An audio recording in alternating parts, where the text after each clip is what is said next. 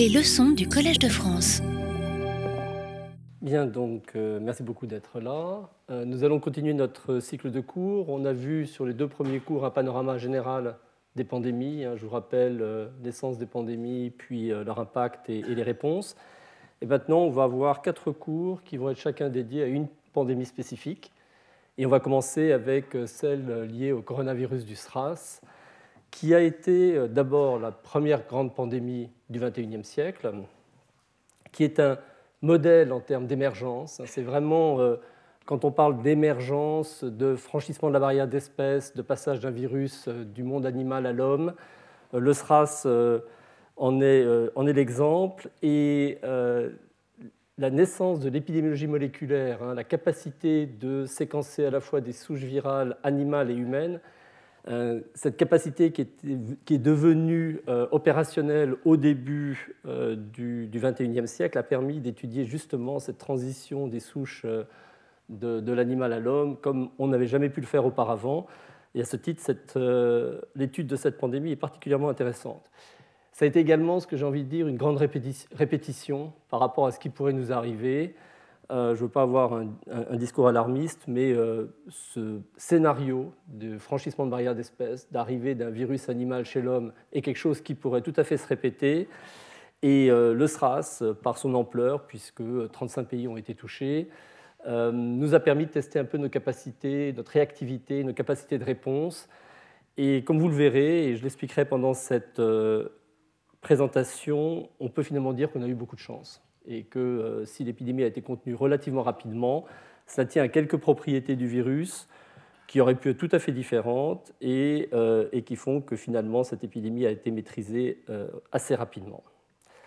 Alors on va démarrer avec, je vais suivre en fait la chronologie des événements tels qu'on les a appris. Donc on va faire quelques retours en arrière parce que plus tard, au fur et à mesure qu'on étudiait cette épidémie, on a mieux compris ce qui s'était passé au tout début, mais là, je vais vous faire, vous donner les informations au fur et à mesure qu'elles sont devenues disponibles. Et on débute dans la province de Guangdong, en Chine, on est dans le sud-est de la Chine. Et en novembre 2002, je vous avais parlé la dernière fois d'un moteur de recherche que les Canadiens ont mis au point et qui surveille sur Internet des mots-clés qui sont liés à des euh, phénomènes infectieux anormaux. Euh, et là, ce, moteur de recherche qui s'appelle GFIN, en novembre 2002, remarque que dans la presse chinoise, on parle beaucoup de grippe et de façon un peu anormale par rapport à ce qui avait été vu dans les euh, années précédentes. Et le 5 décembre, l'OMS, qui a été alertée par GIFIN, contacte les autorités chinoises et leur, leur demande est-ce que vous pouvez nous en dire un petit peu plus sur euh, cette épidémie de grippe euh, qui a lieu dans le sud-est de la Chine? Une semaine plus tard, rapport des autorités chinoises Effectivement, il y a une épidémie grippale en cours. C'est un influenza type B. Euh, c'est une épidémie saisonnière, comme on en voit chaque année. Rien de particulier. Puis deux mois euh, suivent, pendant lesquels on se rend bien compte quand même que la situation est un peu anormale. Tous, on a nos petits capteurs, nos antennes. Euh, nous, c'est le consulat de canton qui a téléphoné à l'Institut Pasteur et nous a fait savoir qu'il se passait quelque chose et qu'il voulait nous demander conseil ou s'assurer qu'on était bien au courant. Notamment, il y avait une mortalité tout à fait anormale par rapport aux épidémies antérieures et chez des sujets jeunes, qu'on ne voyait pas dans des, euh, épidémies, saisonnières classiques.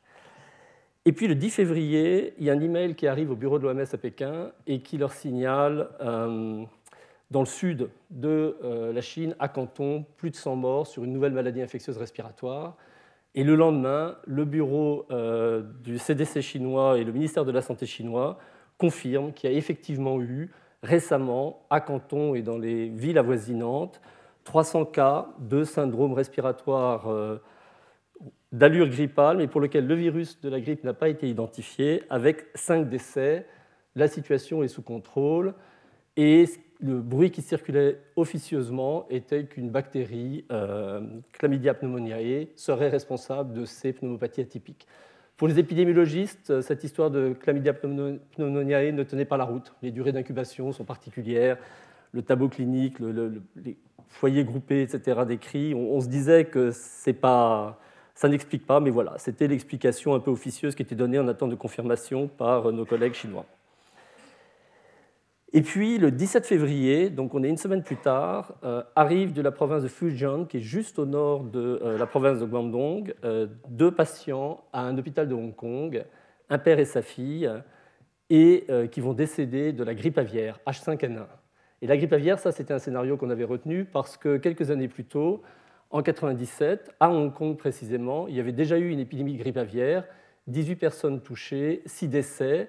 Ils avaient dû abattre 1,5 million de volailles pour arriver à bout de cette euh, épidémie de H5N1. Et donc là, on se dit, euh, voilà, une, explication plausible pour euh, cette épidémie en cours dans, la province de Guangdong. Et comme on l'a déjà discuté dans des cours précédents, l'épisode du fameux hôtel M, en fait l'hôtel métropole de Hong Kong, le 21 février 2003, un médecin qui traitait les patients de Canton vient faire du shopping avec son beau-frère à Hong Kong le 21 février. Il descend dans l'hôtel Métropole. Et là, il était malade, contaminé par un des patients qu'il avait vu à Canton. Il va infecter dans cet hôtel 10 personnes qui vont partir dans six pays différents. C'est le début de la pandémie. Le virus SM, euh, comme indiqué sur cette diapositive, il va partir en Irlande, au Vietnam, Singapour, euh, les États-Unis et le Canada. Euh, et, ça y est, on est passé à une autre phase de, cette épidémie. Alors, ce que vous voyez ici, euh, pour récapituler un petit peu ce qu'on vient de raconter, euh, en revanche, je pense que mon pointeur a rendu l'âme. Ah, ça y est, pardon. Donc, ce que vous voyez ici, c'est la période novembre 2002 à janvier 2003. Puis, en janvier 2003, l'épidémie importante à Canton. Et ici, l'élément euh, fondateur de la pandémie, euh, l'épisode du 21 février dans l'hôtel euh, Métropole de Hong Kong et le démarrage de la pandémie mondiale. L'OMS reçoit dans les semaines qui suivent l'épisode du 21 février des rapports qui viennent de tous les pays où des patients sont arrivés, disant on a des patients qui arrivent dans un état très grave respiratoire, ils séjournaient à Hong Kong, on fait vite le rapprochement avec le séjour à l'hôtel Métropole. Les équipes euh, testent pour le virus H5N1 de la grippe aviaire, c'est négatif. On se rend compte que c'est quelque chose d'autre qui est en train de démarrer. Et le 12 mars 2003, euh, l'OMS déclenche une alerte mondiale. Alors vous connaissez la suite. Euh, donc 35 pays ont été touchés. Dans d'autres rapports, vous verrez 26. bon, c'est pas très grave. C'est vraiment, comme vous le voyez, une couverture mondiale avec plus de 8000 cas et 774 décès. Euh, le dernier cas, ce sera le 15 juin 2003 à Taïwan. Et c'est euh, deux semaines plus tard, quand euh, on est sûr qu'il n'y avait plus de cas en incubation, que l'OMS déclarera l'épidémie terminée. Alors disons quelques mots déjà sur la, maladie elle-même. Elle se manifeste effectivement par une pneumonie très sévère, avec pour un nombre non négligeable de patients, à peu près un tiers, le besoin d'être hospitalisé en réanimation pour une ventilation artificielle dans une zone euh, euh, d'isolement, avec euh, à l'admission comme principaux symptômes de la fièvre chez quasiment tous les patients, une toux non productive, des douleurs musculaires et puis une dyspnée, hein, donc des difficultés respiratoires chez ces patients. Un nombre non négligeable à l'admission, à peu près un quart des patients avaient une diarrhée, on y reviendra. Et puis une évolution qui se fait euh, sur, sur, quelques jours. À peu près un tiers des patients vont guérir assez vite. On va dire spontanément parce que finalement, on le saura après, il n'y a jamais eu de traitement spécifique du SRAS qui ait pu être mis au point pendant cette épidémie. Donc un traitement symptomatique arrive à bout de, la, de, cette infection et permet aux, patients de, passer le cap aigu. Et puis il y en a deux tiers qui vont évoluer sur une forme qui va persister, avec une aggravation vers le 8-9e jour. Euh, et puis à ce moment-là, euh, la nécessité de passer ces patients en, réanimation. Donc finalement, au total, un tiers des patients euh, sera en réanimation. Et euh, on le verra, le taux de létalité, hein, la proportion de décès parmi les personnes affectées, est estimé à peu près à 10%. Alors vous avez ici les radios pulmonaires d'un patient typique, avec au début une lésion sur la base du poumon gauche, ça se bilatéralise, et puis après, finalement, c'est une évolution favorable ici, les poumons se, se dégagent. Ce patient, dans la publication, avait reçu des corticoïdes et de la ribavirine qui était antivirale, mais comme je vous l'ai dit, euh, l'efficacité de la ribavirine n'a finalement pas été prouvée dans ce type de euh, maladie. Alors, quand on regarde le taux de létalité, donc la proportion de décès par personne infectée, elle est globalement de 10%. Elle est très dépendante de l'âge, comme vous le voyez. Elle peut atteindre 25% chez les sujets de 70 à 79 ans. Et euh, elle est associée à des comorbidité, diabète, hypertension artérielle, maladie coronarienne, tout ça euh, sont des éléments qui vont être euh, en faveur d'un pronostic euh, réservé. vous noterez aussi qu'il y a très peu de formes sévères chez les enfants, et ça ne s'explique pas par l'absence de comorbidité. Les enfants étaient très peu susceptibles de faire des formes graves de SRAS, mais on le verra aussi même d'être infectés par le coronavirus du SRAS, et ça, on n'a jamais compris pourquoi. Alors, on a simultanément, début avril, six semaines après que finalement des échantillons euh, soient devenus disponibles, c'est-à-dire après le, phénomène à Hong Kong où euh, la maladie est arrivée dans les hôpitaux de Hong Kong et puis a disséminé, comme on l'a vu, euh, aux quatre coins de la planète. Six semaines plus tard, trois publications dans des journaux de renom, une dans le Lancet, deux dans le New England Journal of Medicine, qui vont décrire le nouveau virus qui a été mis en évidence. Une de ces publications viendra euh, de l'équipe de euh, Malik Peris, euh, qui publie dans le Lancet la description du coronavirus. Donc, eux ont travaillé sur des patients qui étaient hospitalisés à Hong Kong, hein, dans les suites de l'épisode de l'hôtel Métropole. Et chez un patient avec une biopsie pulmonaire, un autre patient sur une aspiration nasopharyngée, eh bien, ils ont fait ce que les virologistes savent faire dans ces moments-là. Ils ont mis ça en culture sur des milieux de culture cellulaire. Il y en a un sur lesquels, après quelques jours, on observe ce qu'on appelle un effet cytopathogène. Hein. On voit que les cellules sont détruites par le virus qui a été mis en culture. Ils regardent avec le microscope électronique et là, ils voient des particules qui font 80 à 90 nanomètres de diamètre, euh, avec euh, ici ces spicules, ce qui donne cette euh, apparence en couronne typique de ce qu'on appelle des coronavirus. Alors, les coronavirus, on les connaissait déjà. Il y en avait en population animale, hein, ils sont responsables de syndromes respiratoires ou de syndromes gastro-intestinaux. Et puis chez l'homme, il y a un coronavirus qui est très largement répandu, qui est responsable des rhumes. Un tiers des rhumes sont dus à un coronavirus. Donc cette morphologie, elle était très bien connue. Et euh, quand ils ont euh, donc, vu ce coronavirus, ça leur a permis après de d'utiliser des sondes de, PCR pour amplifier le génome.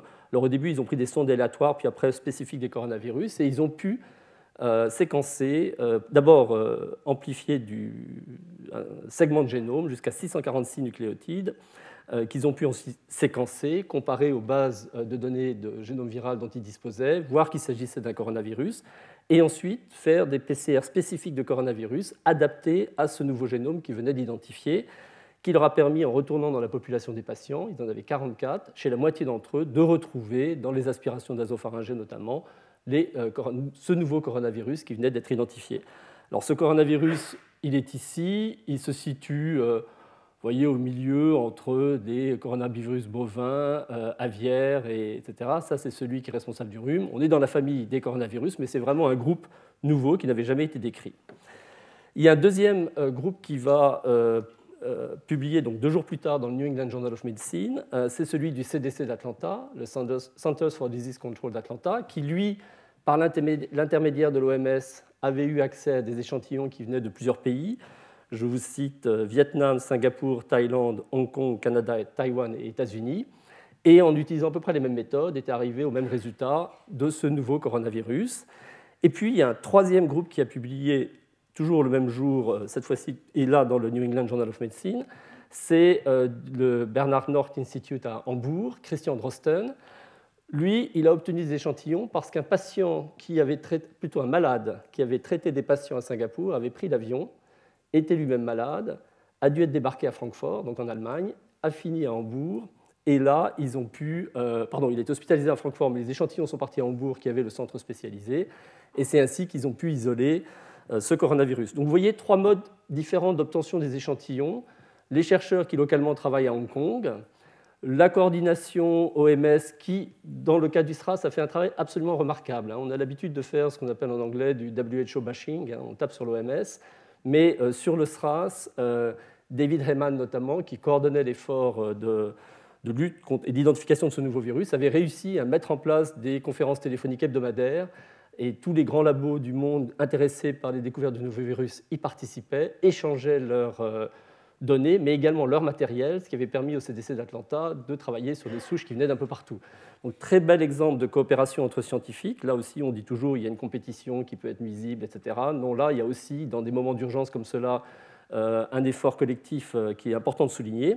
Et puis, il y a eu euh, le facteur chance pour le troisième groupe qui a un patient débarqué de l'avion parce qu'il était trop malade pour continuer et qui finit dans un hôpital relié à leur laboratoire. Et c'est ainsi qu'ils isolent un nouveau coronavirus. Ce qui était très important dans cette histoire, c'est qu'à partir du moment où vous avez identifié euh, un nouvel agent pathogène, vous pouvez mettre en, place des tests diagnostiques, hein, qui sont euh, d'une part la détection du génome viral que vous pourrez utiliser dans les fluides corporels pertinents, ici les aspirations nasopharyngées, les couvillonnages de gorge, puis après ils ont recherché un peu partout, hein, dans le sang, dans les selles, dans les urines, le, virus. Et quand vous avez votre test diagnostique, eh ben, vous êtes capable de commencer à faire le triage des malades, parce que pendant cette période, vous imaginez que dans les pays qui étaient touchés par l'épidémie, toute personne hospitalisée avec fièvre et tout était un cas potentiel de SRAS, donc une nécessité de confirmer ou infirmer le diagnostic. Et pour le faire, vous avez besoin d'un test diagnostique qui est tiré de, ces tests PCR d'amplification de génome viral. Donc c'est essentiel dans, euh, la gestion de, ces crises de pouvoir avoir accès à ce type de test. Puis après, il y a eu des tests de sérologie qui ont permis, eux, les, plus les enquêtes épidémiologiques pour comprendre un petit peu quelle était déjà la diffusion de ce nouveau coronavirus. Donc voilà, on est quand même au début de l'épidémie et six semaines après la mise en évidence, enfin les premiers patients arrivés dans les hôpitaux où on pouvait travailler euh, euh, avec les échantillons de ces patients, on a identifié euh, ce nouveau virus. Alors après commencent les enquêtes épidémiologiques typiques qui vont essayer de reconstruire les chaînes de transmission entre patients. Et là, on est vraiment avec euh, le carnet à spirale, le bic, euh, le téléphone. Hein. On s'imagine toujours que ça va être des outils extrêmement sophistiqués. Je veux bien croire qu'aujourd'hui, vous aurez des tablettes de saisie euh, plutôt qu'un carnet à spirale, mais à la fin, ça revient à peu près au même. C'est des méthodes vraiment dites de terrain, très terre à terre, qui vont, vous allez interroger les patients, leur demander quels ont été vos contacts dans les 15 derniers jours, quel type de contact vous avez eu, etc. etc. Où est-ce que vous avez séjourné, avec qui vous avez été en contact, parce qu'après, il va falloir euh, protéger les, euh, les sujets qui, qui, ont été en contact avec vous. Donc des méthodes d'investigation très classiques, hein, forme d'enquête policière, qui vont permettre de reconstituer la chaîne de transmission dans différents environnements. Alors je vous montre ici une diapositive qui n'est pas forcément très explicite, mais que je vais vous détailler un petit peu. Vous avez là la transmission intra-hospitalière à Hong Kong hein, du premier euh, foyer de, patients. Le fameux euh, patient euh, médecin de canton qui était venu à l'hôtel M, qui est hospitalisé à Hong Kong, il est ici, il va décéder. Son, beau-frère dont je vous avais parlé est ici, il va décéder.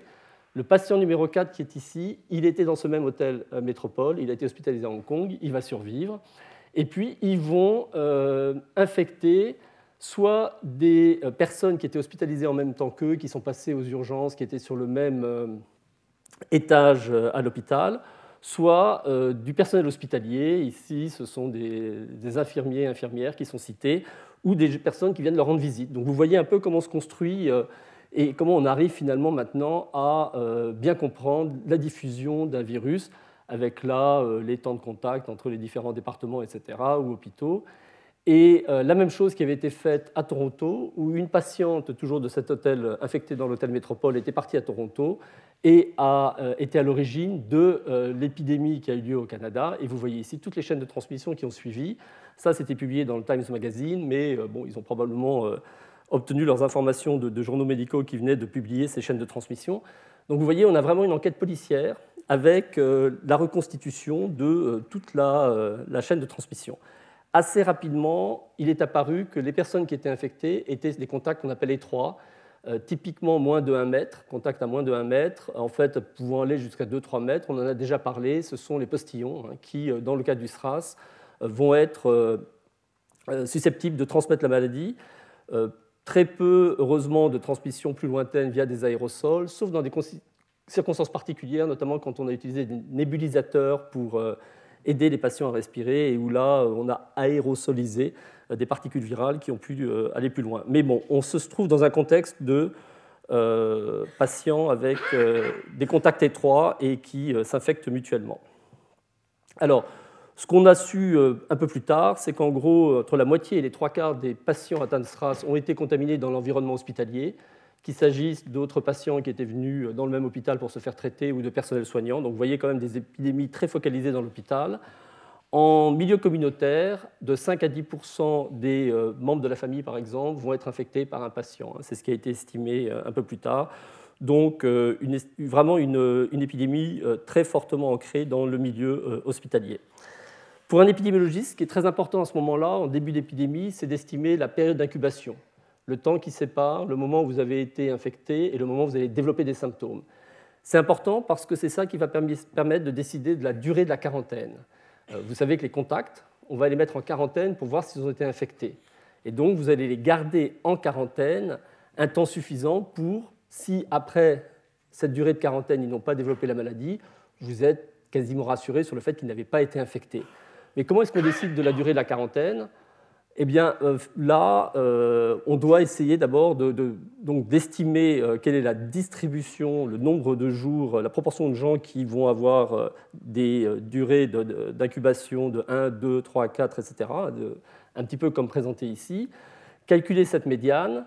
Et la règle qu'on utilise, qui est une règle complètement empirique hein, et qui n'a jamais vraiment été validée, c'est de dire on prend le double de la médiane, donc 50% des patients euh, auront incubé en moins de 5 jours dans ce cas, eh vous multipliez ça par 2, vous obtenez 10 jours et vous dites que la quarantaine sera de 10 jours.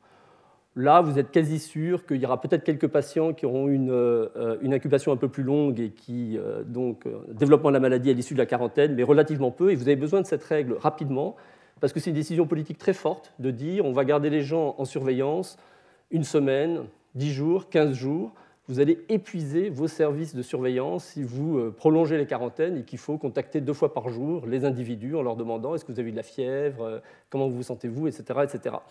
Donc voilà, il y a des règles un peu empiriques. L'estimation de la période d'incubation, elle n'est pas forcément très simple parce que euh, le cas de figure le plus facile, ce serait vous avez eu un seul contact avec un patient et donc vous pouvez dire j'ai été en contact ce jour-là et cinq jours plus tard j'ai développé les symptômes, ça c'est facile. Mais quand vous êtes par exemple sur un contact familial, vous avez eu plusieurs contacts. Vous avez été en contact le premier, le deuxième, le troisième, le quatrième jour, et puis enfin, euh, quelques jours plus tard, vous développez. Et quel a été le contact infectant Vous ne le savez pas.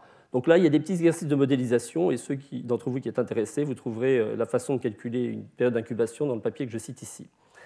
L'autre élément qui est très important, c'est quelle est la période de contagiosité. À quel moment les patients vont être contagieux pour les autres?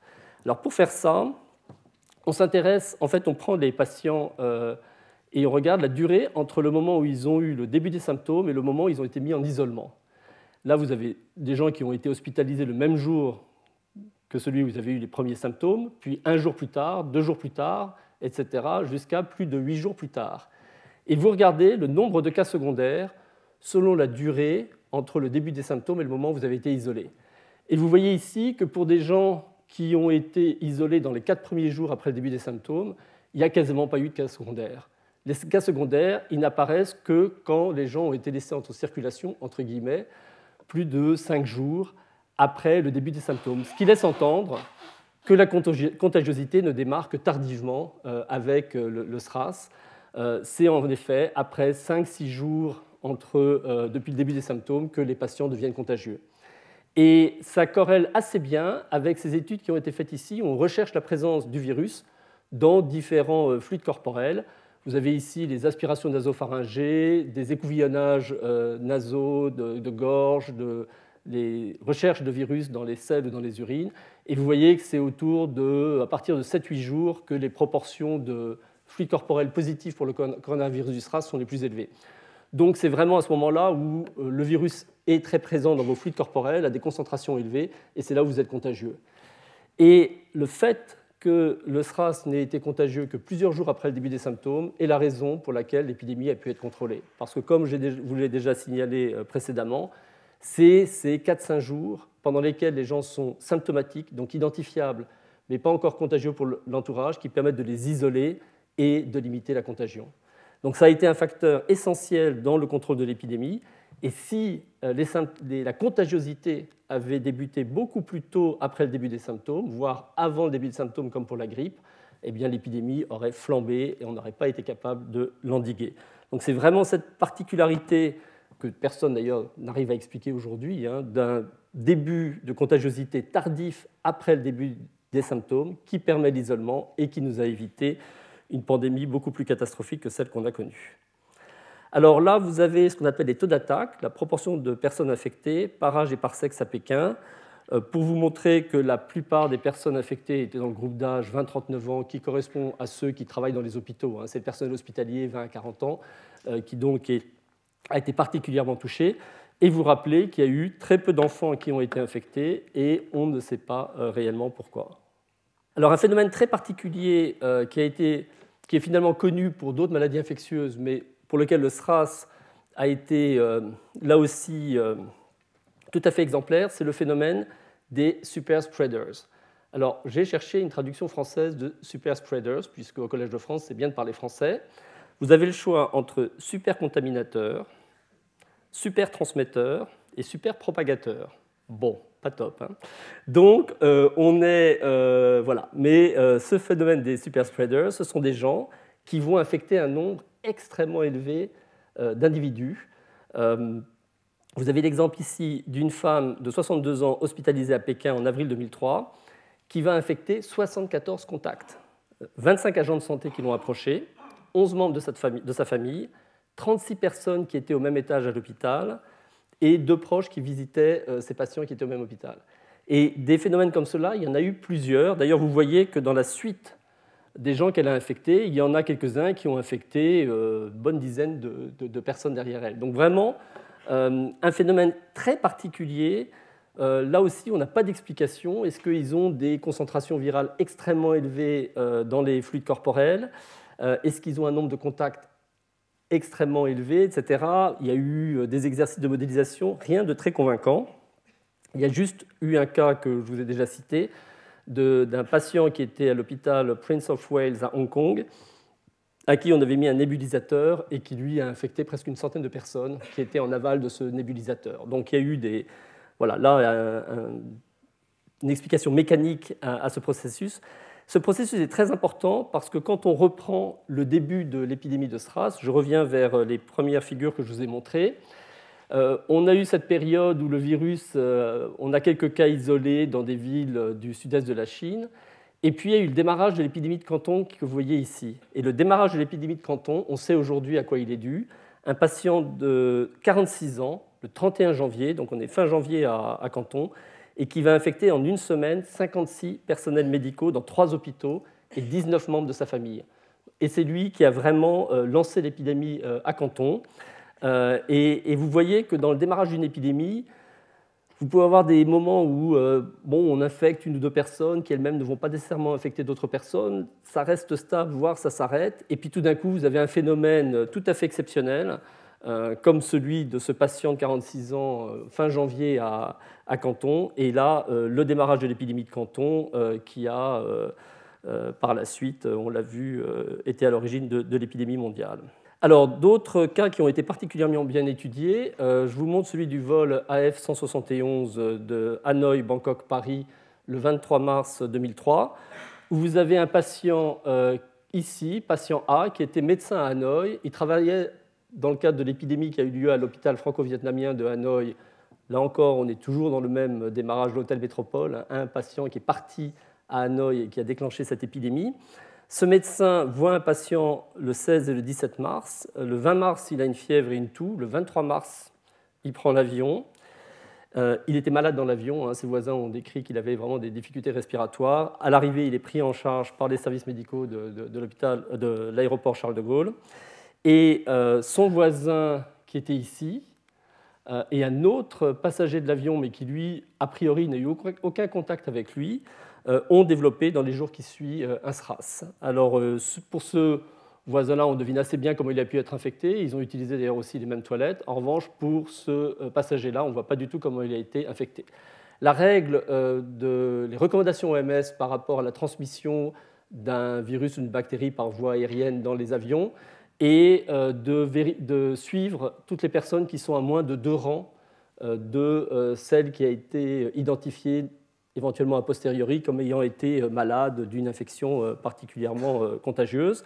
Donc ce suivi a été fait. Le suivi se fait également avec tous les personnels navigants hein, de Air France qui étaient, après ce vol, donc mis, à qui on demandait vraiment tous les jours de, rapporter leur fièvre, etc.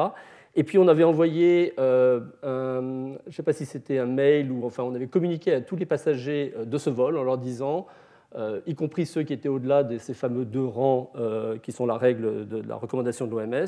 Si vous avez des symptômes dans les 10 jours, faites-nous savoir. Et c'est ainsi que ce, patient, enfin, ce passager s'est signalé et a pu être identifié comme ayant eu le, SRAS.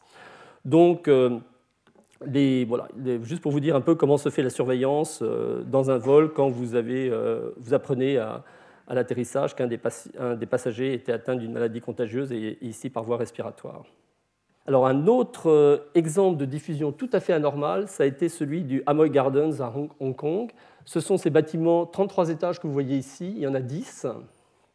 Et le 12 mars 2003, un patient euh, qui était insuffisant rénal et qui allait faire des hémodialyses régulièrement à l'hôpital Prince of Wales à, Hong Kong va euh, donc euh, commence à avoir des symptômes à peu près le 12 mars. Une semaine plus tard, il va chez son frère au Amoy Gardens. Là, il souffre d'une diarrhée. Et dans les jours qui ont suivi, pour l'essentiel dans le même bâtiment, 321 patients vont être censés donc 40% pardon, dans le même building. 75% d'entre eux souffrent d'une diarrhée qui était présente dans les symptômes du SRAS, mais jamais à un pourcentage aussi élevé. Et quand ils ont séquencé la souche virale, tous ces euh, patients étaient atteints par le même virus, qui a donc été euh, transmis par euh, ce patient index qui avait contracté son infection au Prince of Wales. La souche virale elle-même n'avait rien de particulier. On n'a pas trouvé des mutations qui pourraient expliquer d'une part la symptomatologie diarrhée, d'autre part la dissémination tout à fait exceptionnelle de, ce virus au sein de ce building. La suite n'est pas très euh, ragoûtante, mais euh, l'hypothèse qui a été retenue finalement pour la diffusion de ce virus, c'est les tuyaux d'évacuation des toilettes tout au long de ce building étaient vieux, abîmés et poreux. Et avec les systèmes d'extraction d'air que vous avez dans les salles de bain, il y a eu une aérosolisation de particules fécales et virales euh, et c'est ainsi qu'ont été infectées euh, très vraisemblablement euh, les 321 personnes qui ont été touchées par le SRAS dans les, jours qui suivent. Alors, c'est un cas tout à fait exceptionnel. Je me souviens très bien au moment où c'est arrivé, il y a eu une, je dirais pas une panique dans les journaux, mais on a cru ça, il y a un tournant dans l'épidémie, le virus est devenu extrêmement transmissible et on ne voit pas du tout comment pouvoir stopper sa propagation, et puis c'est resté un cas isolé. Donc finalement, on a pu euh, euh, se, rassurer euh, quelques semaines plus tard en se rendant compte que ça avait été un phénomène tout à fait isolé. Alors, on a déjà discuté de l'apport de la modélisation mathématique. Elle permet d'estimer quel peut être l'impact, dans le contexte de ces épidémies, de différentes mesures qui visent à contenir l'épidémie. Hein, et, dans ce papier de Science, Mark Lipsitch a euh, notamment estimé euh, l'importance de l'isolement et de la quarantaine. Alors, le nombre de reproductions, vous vous souvenez, euh, c'est le nombre de cas secondaires par personne infectée dans une population totalement susceptible, hein, où il n'y a pas d'immunité. il avait été estimé pour le SRAS à 3. Hein. c'est ce que j'ai mis avec le R0 à 3 en haut à droite. L'idée, par rapport à ce nombre de reproductions, c'est de le ramener en dessous de 1. Si chaque personne va infecter moins d'une personne, l'épidémie s'arrête. Si chaque personne infecte plus d'une personne, l'épidémie continue. Donc il faut vraiment le ramener à 1.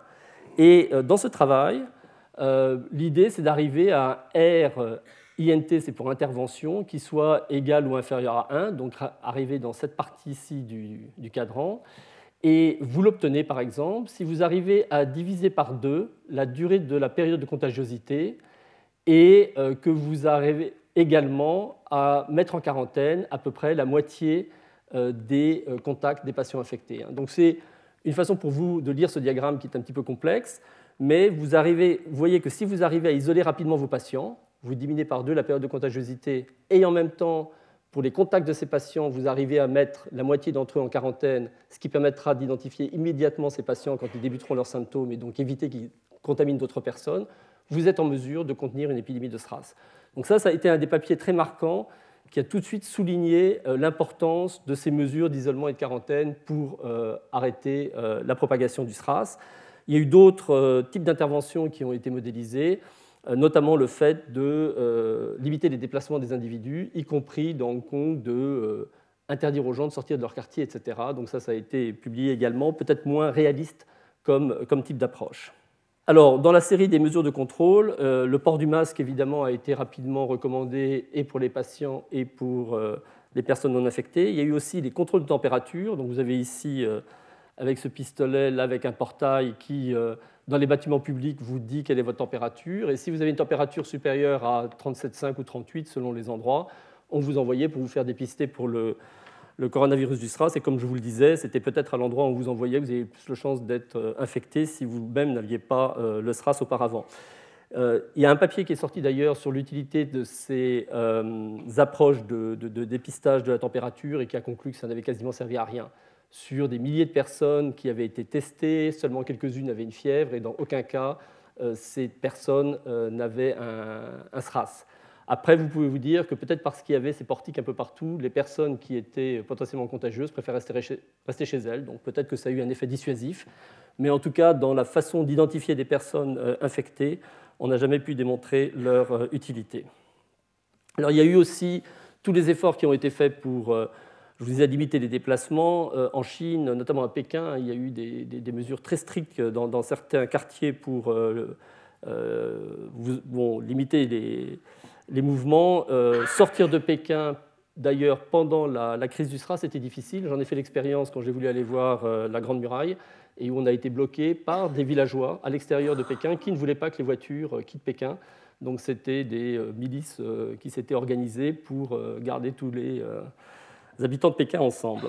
Mais les, les, autres mesures qui ont été prises ont été effectivement de aussi, bah, par exemple, fermer l'aéroport de Hong Kong pendant un mois, et on l'a déjà évoqué, le retentissement économique de ces mesures où on annule des conférences, on ferme des aéroports, etc., a été absolument considérable. Mais vraisemblablement, euh, la partie la plus délicate a été euh, la gestion des hôpitaux pendant ces périodes de crise, on l'a déjà évoqué aussi, où pour euh, des médecins, les intubations étaient des gestes particulièrement à risque parce que les patients qui étaient en détresse respiratoire au moment où on les intube vont exhaler des particules qui peuvent affecter les médecins, ce qui nécessite la mise en place d'équipements très particuliers pour, pour faire ces gestes. Euh, il y a euh, donc des respirateurs particuliers qu'on appelle N95 à utiliser, des blouses, des gants, les lunettes, toute une organisation du circuit des instruments, euh, la vaisselle des patients, leur linge, etc. Comment est-ce que vous allez, pendant une période épidémique comme celle-là, gérer tout, ce, matériel, sachant qu'au début, on n'avait aucune idée sur leur contagiosité potentielle. Donc, pour les hôpitaux, voilà, beaucoup de difficultés. Euh, les questions de est-ce qu'on peut admettre d'autres patients alors qu'on s'est rendu compte que dans les urgences et dans les euh, services hospitaliers, il y avait beaucoup de transmission. Donc très vite, et je vous en ai déjà parlé à Toronto, ils ont été amenés à limiter euh, l'accès des nouveaux patients aux malades aigus, hein, infarctus du myocarde constitution, des choses comme ça, mais pour tout le reste, les hôpitaux ont fermé. Et en un mois, Toronto est passé en code orange et ils se sont retrouvés dans une situation extrêmement difficile. Il vous faut aussi des chambres d'isolement à pression négative, hein, et très vite vous pouvez saturer ces chambres dans une épidémie pareille. Je vous montre ici une photo de Carlos Urbani, qui était un médecin de l'OMS qui était à Hanoï, dans l'hôpital franco-vietnamien où euh, donc euh, l'épidémie avait été exportée, et qui est un des tout premiers médecins à avoir vu des patients. Il est décédé hein, de, cette, euh, alors que c'est lui qui a un des premiers alerté l'OMS Genève en leur disant on vient de voir arriver un patient à, à, Hanoï euh, qui a une symptomatologie très particulière et, il s'en était inquiété. Donc le, euh, voilà pour vous dire comment, euh, et on l'a déjà évoqué, il a fallu à la fois réorganiser les hôpitaux pour limiter la transmission et puis organiser toute le, la stérilisation et le nettoyage des équipements. à Pékin, comme je vous l'ai déjà dit, un des hôpitaux où je travaillais a été fermé du jour au lendemain pour 45 jours, hein, où les autorités ont décidé plus personne ne sort de cet hôpital, euh, ni les personnels soignants, ni les malades, etc., pendant 45 jours. Et, ce qui explique ici qu'on a des euh, policiers qui amènent la nourriture, etc., pour, euh, pendant toute cette période. Alors, les médias ont joué évidemment un rôle majeur dans la diffusion de l'information, avec, on l'a déjà évoqué aussi, des messages quelquefois tout à fait utiles, informatifs, etc. Puis d'autres fois des messages qui avaient tendance à être un petit peu alarmistes. Euh, euh, c'est vrai que euh, l'impact médiatique s'explique en, grande partie par le fait qu'on a un virus d'abord complètement nouveau, on ne connaissait rien, deux, qui est transmis par voie aérienne, donc un mode de transmission où on se sent tous quand même très vulnérables, qu'on a vu le rôle que l'avion a pu jouer dans la dissémination initiale du virus aux quatre coins de la planète, donc tout pays pouvait être touché. Puis pour les pays industrialisés, et là vous avez la presse euh, américaine ou anglaise, clairement un processus d'identification parce que c'était un virus qui avait émergé, euh, on était à Hong Kong, Singapour, Taïwan, Et c'est terrible à dire, mais par rapport à toutes ces épidémies, le processus d'identification n'est pas le même s'il s'agit d'un virus qui émergera au fin fond de l'Afrique centrale versus un virus qui est en train de toucher des pays comme le Canada, Singapour, Taïwan, etc. Donc il y a eu un, un processus d'identification fort qui a contribué à l'amplification médiatique du phénomène.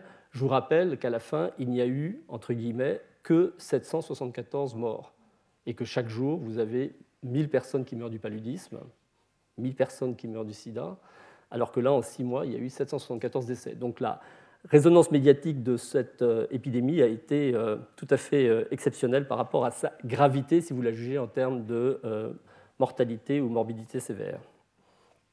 Alors l'impact économique, ben, c'est d'abord l'arrêt des transports, secteur touristique, hôtelier, restaurant, l'absentéisme qui l'explique avec on a euh, ici une baisse du produit national brut dans la région de Hong Kong. Comme la crise a été de courte durée, il y a eu un rattrapage dans l'été qui a suivi. Et à titre de comparaison, vous avez la crise de 2008 ici. On estime à 40 milliards de dollars la perte euh, pour la région liée à l'épidémie de SRAS.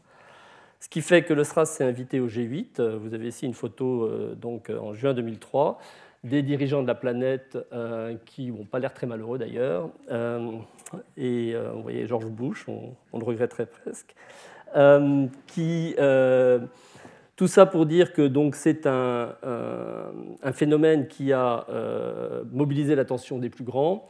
Et, et finalement, l'épidémie va se terminer, comme je vous l'ai déjà dit, le 15 juin 2003 à Taïwan. On ne sait pas qu'est-ce qui fait que cette épidémie s'est arrêtée. il y a peut-être eu des mesures de contrôle mais d'autres personnes évoquent euh, par exemple l'effet saisonnier. Hein. C'est peut-être que les conditions hivernales avaient euh, permis la euh, propagation et la maintenance du virus, tandis que avec l'arrivée de l'été, comme pour les virus grippaux, l'épidémie s'est arrêtée. Alors maintenant, on va revenir sur les tout premiers éléments euh, de euh, cette euh, épidémie, ce qu'on a pu comprendre a posteriori sur la naissance de l'épidémie de SRAS. Donc vous retrouvez ici ma première diapo où on a dans plusieurs villes du sud-est de la Chine la mise en évidence de, de petits foyers de syndrome respiratoire aigu. Et euh, ce qu'on a appris ensuite, euh, quand on a pu rediscuter avec les membres du CDC chinois euh, qui avaient fait les investigations, le premier patient, alors quand on parle de premier patient, on sait par expérience que ce n'est jamais vraiment le premier, mais celui de la littérature, patient numéro 1, eh bien, c'était le 16 novembre 2002. Il vivait à, Foshan, à la, ville qui s'appelle Foshan, dans la province de Guangdong, et cet homme avait cuisiné du poulet, un chat domestique et un serpent. Il a infecté sa femme et trois personnes euh, qui lui étaient apparentées. Je vous cite les choses telles qu'elles sont, et c'est l'article de Xu dans Emerging Infectious Disease. Le patient numéro 2, euh, il vient de la ville de Heiyuan, et lui, il était chef dans un restaurant de Shenzhen. Le patient numéro 3, euh, lui, vient de Jiangmen, pas de facteur de risque connu. Et le patient numéro 4, il était chef dans un restaurant à Zongshan. Et quand on reprend les 11 premiers patients, 7 d'entre eux travaillaient euh, soit dans des restaurants, soit dans les marchés, dont le contact avec euh, les animaux, parce que les restaurants dont je vous parle étaient des animaux qui euh, cuisinaient beaucoup d'une nourriture dite exotique et avec des, voilà, des, animaux assez variés, comme vous avez pu le voir par rapport aux premiers patients. On a tout ça, c'était des éléments qui pouvaient nous mettre sur la piste d'une source possible de ce nouveau virus. Et euh, je souligne en cette occasion l'importance de l'enquête sur les premiers cas. Quelles que soient les épidémies sur lesquelles on travaille, et si vous avez la chance de rencontrer les premiers cas et de discuter avec eux, vous aurez très souvent euh, l'élément qui vous permettra par la suite de comprendre euh, d'où vient cette épidémie. Donc là, clairement, on pointait vers le monde animal utilisé dans la cuisine chinoise du sud-est de la Chine. Et c'est là où euh, Yiguan et Malik Peris euh, vont mener l'enquête. Ils vont aller dans les marchés de Shenzhen, qui était une de ces villes du sud-est de la Chine, et ils vont échantillonner toute une série d'animaux euh, qu'ils ont trouvés dans ces marchés. Et vous avez ici une civette palmiste masquée, et donc les équipes en train de faire l'échantillonnage. Et puis ici, vous avez un chien vivérin, puisque finalement, dans tous les animaux qu'ils vont échantillonner, c'est chez les civettes palmistes masquées et les chiens vivérins qu'ils vont retrouver la présence du virus. Ils auront également quelques anticorps neutralisants chez des blaireaux mais très vite, tout pointait vers cette fameuse civette palmiste masquée. Alors, je ne sais pas pourquoi est-ce qu'elle est masquée, mais bon. les analyses phylogénétiques qui vont suivre chez ces civettes vont permettre d'identifier un virus qui, donc ici, est considéré dans, la branche animale. Ça, c'est SZ pour Shenzhen, qui, vous voyez, est très proche des euh, virus humains. Et ici, vous avez les, fameux virus pandémiques. Donc, euh, ils ont publié euh, en mai 2003 dans Science leur première identification d'un virus animal très proche du, virus humain. de façon plus précise, ils vont donc reconstruire toute la séquence génétique de, ce virus. Et euh, ce qui différencie les virus animaux des virus humains, c'est une série de 29 nucléotides qui est euh, présente ici sur le génome. Euh, on ne sait pas très bien quelle est la protéine qui est codée. Elle n'est probablement pas essentielle parce que c'est ces 29 nucléotides qui seront perdus entre les souches animales et les souches humaines. Donc on a, on a un processus d'adaptation du virus de l'animal à l'homme qui s'accompagnera d'une perte de ces 29 nucléotides qui, elles, signent euh, des souches animales. Et puis ici, vous avez les souches qu'on appelle pré-pandémiques, c'est celles de Canton, mi-février à peu près, à une période où on ne savait pas trop ce qui se passait, je vous l'avais dit, c'était juste avant l'expansion mondiale. Et la souche qui a donné naissance à la pandémie mondiale, euh, celle de euh, ce fameux hôtel métropole, elle est ici.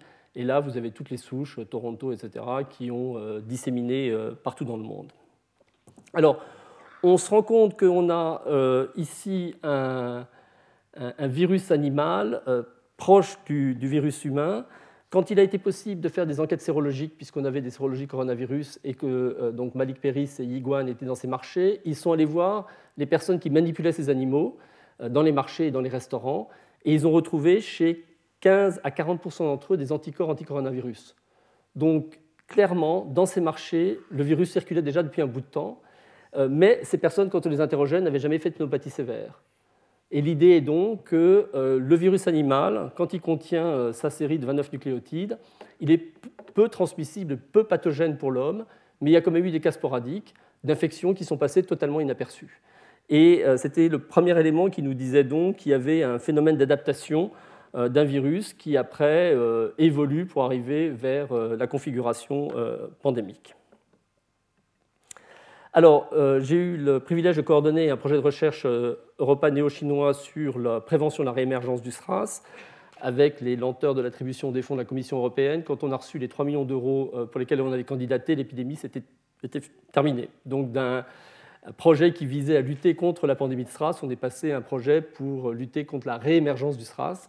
Et du coup, on s'est intéressé particulièrement aux réservoirs animaux. Donc, ça a été passionnant, mais on a complètement changé d'objectif dans les six mois pour compte tenu du fait que l'épidémie s'était arrêtée euh, en, juin 2003.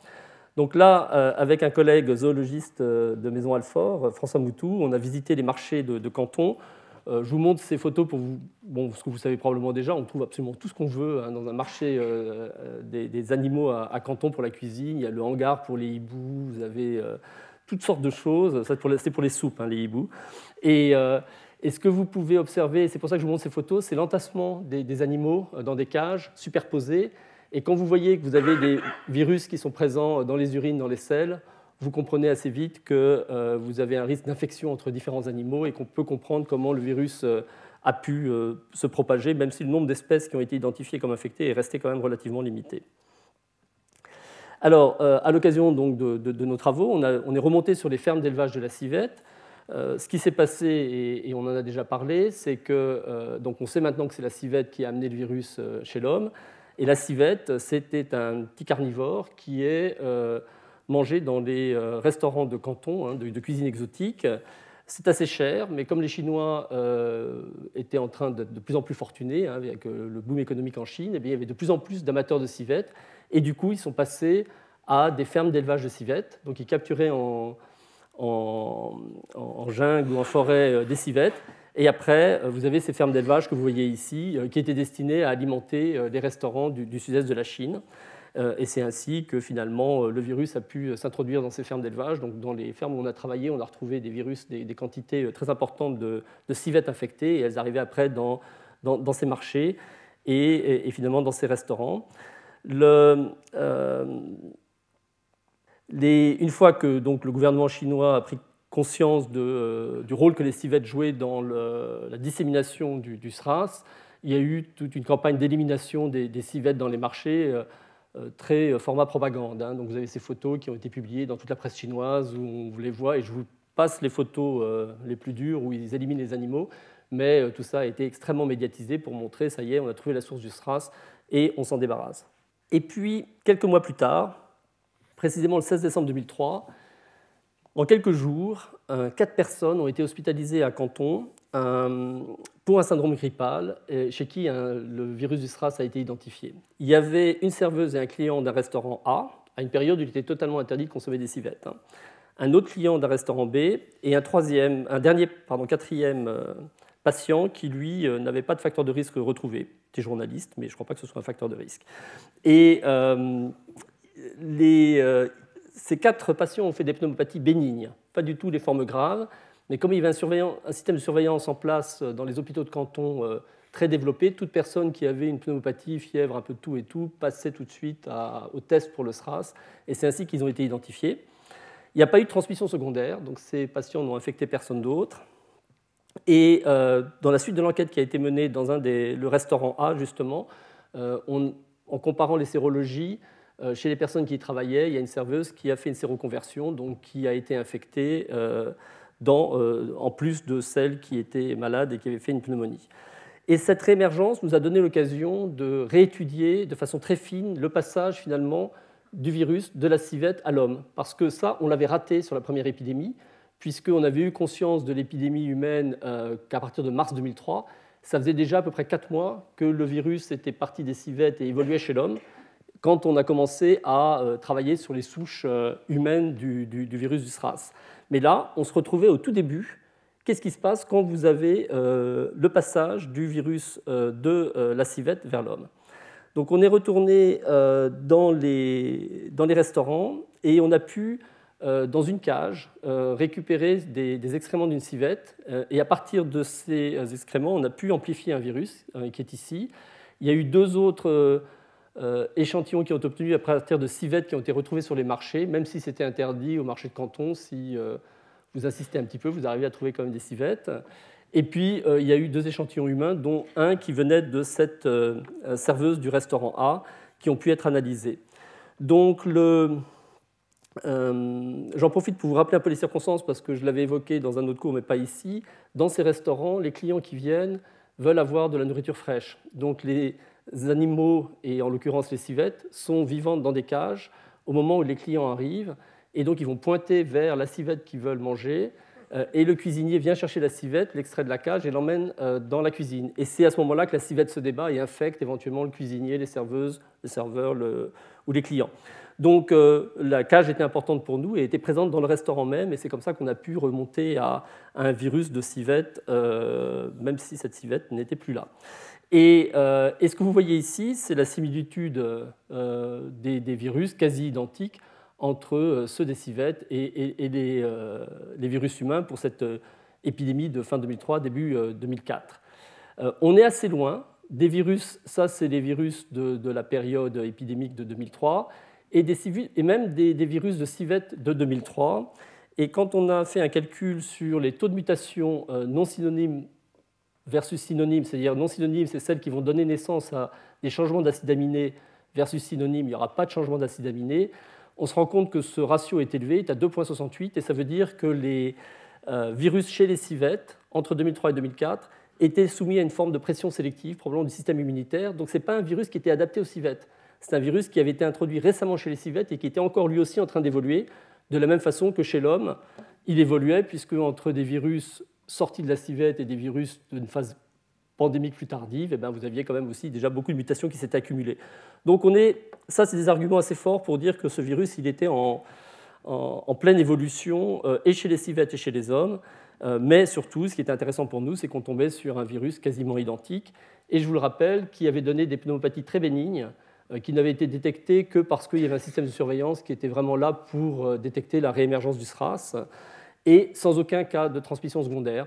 Donc vraisemblablement, ce qu'on a vécu ici, c'était ce qui s'était passé auparavant dans ces marchés, où des, les gens qui y travaillaient ou dans les restaurants faisaient des épisodes infectieux respiratoires de quelques jours, résolutifs, sans antibiotiques, sans rien du tout.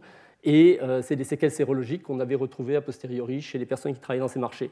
Donc, on a vraiment pu reconstituer, grâce à cet épisode, un an, enfin six mois plus tard, le franchissement de barrières d'espèces et c'était particulièrement intéressant. Euh, et, c'est aussi ce qui, nous, ce qui, permet de dire que finalement, d'un virus, ici vous avez le virus humain euh, de SRAS, de la pandémie 2003, donc euh, à partir de mars-avril, quand les échantillons sont devenus disponibles, qui colle parfaitement bien au récepteur ACE2 des cellules épithéliales humaines. Et les virus de civette, ils sont un tout petit peu différents. il y a deux mutations qui les différencient par rapport à ce virus humain et notamment une sérine à la place d'une tréonine qui empêche euh, la fixation dans euh, ce polydrophobe du côté du récepteur. Mais en deux mutations, vous avez un virus qui est parfaitement adapté. Et vous avez ici les virus humains de 2003-2004, donc les deux personnes euh, que je vous ai citées tout à l'heure, où vous avez cette même mutation que chez le virus de la civette, et puis vous avez une autre mutation pour une proline ici. Mais bref, vous voyez qu'on est à deux doigts d'une adaptation humaine, et c'est ce qui se fait dans le début de l'épidémie. Et ce qui était fascinant, j'ai trouvé, avec cette épidémie de SRAS, c'est que grâce au, progrès de la biologie moléculaire, on a pu d'une part reconstituer toutes ces chaînes de transmission avec la précision que je vous ai donnée. On a les jours des patients à qui ils ont transmis, etc. Et puis on a pu aussi comprendre parfaitement l'adaptation de ce virus lors de son introduction euh, chez l'homme. Alors, la suite de l'histoire, c'était euh, avant la civette, est-ce qu'il y avait un autre animal infecté? Eh bien, ce sera la chauve-souris. Alors, c'est vrai que quand on euh, cherche le réservoir animal, on commence par capturer les chauves-souris. Euh, c'est les usual suspects parce qu'elles sont des réservoirs de beaucoup de virus, comme vous, vous le savez. Et ici, on s'est retrouvé avec donc une, chauve-souris avec un museau en fer à cheval, horseshoe bat, pour, et qui était qui contenait, donc vous avez ici le virus de civette, le virus de chauve-souris et un virus humain de Toronto. Donc, euh, cluster du SRAS, vous voyez que ces trois souches sont très proches. Et puis là, les autres coronavirus euh, animaux et humains. Et euh, pour la petite histoire, nous, on pensait à des chauves-souris qui seraient frugivores. on s'était fait un film avec des civettes qui sont carnivores mais qui ne dédaignent pas de manger des fruits, qui se baladent dans les arbres et euh, qui euh, sont au contact de chauves-souris frugivores qui vont sur les mêmes fruits. Éventuellement, les chauves-souris auront uriné sur ces fruits et puis les civettes s'infectent. C'est ce qui se passe avec le virus Nipah, hein, où les chauves-souris euh, urinent sur des fruits qui peuvent être après consommés. Et donc, on disait à, à l'étudiant doctorat Lee, qui est le premier auteur de ce papier dans Science, va nous chercher surtout des chauves-souris frugivores. Lui revient avec plein de chauves-souris et également des chauves-souris insectivores. Il se fait passer un savon par son directeur de thèse euh, qui euh, lui dit euh, Pourquoi nous, as-tu ramené des rhinolophus Et puis quand on a examiné, eh bien, chez Rhinolophus personi, qui était le, la chauve-souris insectivore ramenée par erreur, on a retrouvé que 28% d'entre elles avaient des anticorps anti-coronavirus et que 10% d'entre elles avaient par PCR euh, le génome viral du coronavirus qu'on recherchait. Donc euh, c'était euh, une erreur qui a abouti à, cette très belle publication, qui a d'ailleurs été racontée dans un éditorial qui accompagnait le papier. C'est pour ça que je me permets de la raconter aujourd'hui, parce que je ne voudrais pas nuire à, l'étudiant qui était concerné, mais c'est une anecdote qui a été déjà relatée plusieurs fois. Et, les, et ce qui est intéressant aussi, c'est de voir que dans le réservoir animal, vous voyez qu'un tiers, enfin mettons 30% des animaux ont déjà été infectés et que 10% à un moment donné sont, euh, euh, sont infectés euh, sur, cette, sur cet exemple. Alors, est-ce que le SRAS va réémerger? Bon, L'épisode de 2003-2004 a montré qu'il y avait une surveillance en place et aujourd'hui en Chine, le système de surveillance des maladies infectieuses a été particulièrement renforcé. Hein. L'épidémie SRAS a quand même eu un effet extrêmement bénéfique sur l'organisation de la surveillance des virus en Chine, et notamment les virus aviaires, hein, pour la grippe aviaire les mesures d'interdiction du commerce de la civette après l'épisode malheureux de décembre 2003, janvier 2004 ont été renforcées. Et aujourd'hui, je pense qu'il est difficile de manger des civettes à Canton. Vous pouvez tester la prochaine fois que vous irez en voyage là-bas, mais je pense qu'il faudra aligner pas mal de billets parce que c'est vraiment devenu un animal interdit. Euh, la réémergence du SRAS, elle a eu lieu à trois reprises, en 2003-2004, sur des accidents de laboratoire où des euh, scientifiques qui manipulaient le virus du SRAS euh, ont été infectés et notamment un cas dramatique en Chine où il y a eu un décès euh, d'une virologue qui venait travailler sur une paillasse alors que son prédécesseur avait travaillé avec le virus du SRAS sur cette même paillasse, dans des conditions qui n'ont pas été très bien élucidées. Heureusement, il n'y a rien eu depuis, depuis 2004. il est intéressant de euh, signaler qu'à la suite de cette crise du SRAS, euh, le règlement sanitaire international de l'OMS a connu une révision euh, parce qu'on s'est tous rendu compte quand même qu'il y avait eu, et les Chinois en premier, hein, qui l'ont admis publiquement, le maire de Pékin a perdu son poste, le ministre de la Santé chinois a perdu son poste, donc ils ont fait un, mea culpa sur l'épisode du SRAS. Euh, et, maintenant, il y a un nouveau règlement sanitaire international qui oblige les pays à déclarer euh, les épidémies euh, qui seraient potentiellement dangereuses pour le reste de la planète. Et on a créé également le concept d'urgence de santé publique de portée internationale dans le cadre de ce nouveau règlement sanitaire international qui rajoute aussi des modalités de renforcement des capacités de surveillance pour les, pays plus démunis. Et puis, je terminerai avec cette diapositive en épilogue où effectivement on n'a pas eu d'épidémie de SRAS, mais où euh, en 2012, euh, en Arabie saoudite, un médecin égyptien, Ali Zaki, euh, voit un patient avec une infection respiratoire tout à fait inhabituelle. il a le réflexe, une fois que tous les tests classiques étaient négatifs, d'envoyer les échantillons à Ron Fouchier à Rotterdam, qui est un des groupes d'identification de, virus très connus. Il va perdre son poste d'ailleurs à l'ISAKI après avoir envoyé un échantillon euh, sans avoir parlé euh, suffisamment à sa hiérarchie. Euh, il n'empêche que ce, ça a été l'occasion de l'identification d'un nouveau coronavirus. on était en Arabie saoudite.